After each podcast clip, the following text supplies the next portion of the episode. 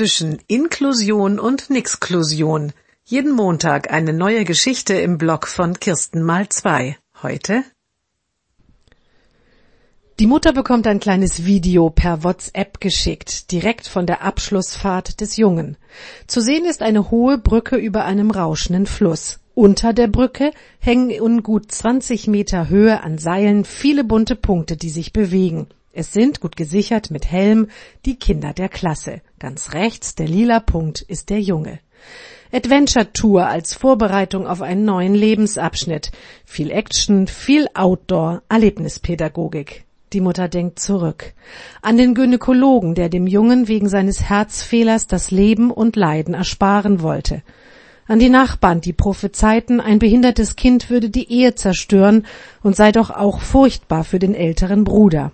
An die Kindergartenleiterin, die den lange zugesagten Platz über Nacht kündigte, weil der Junge mit drei Jahren noch nicht alleine laufen konnte.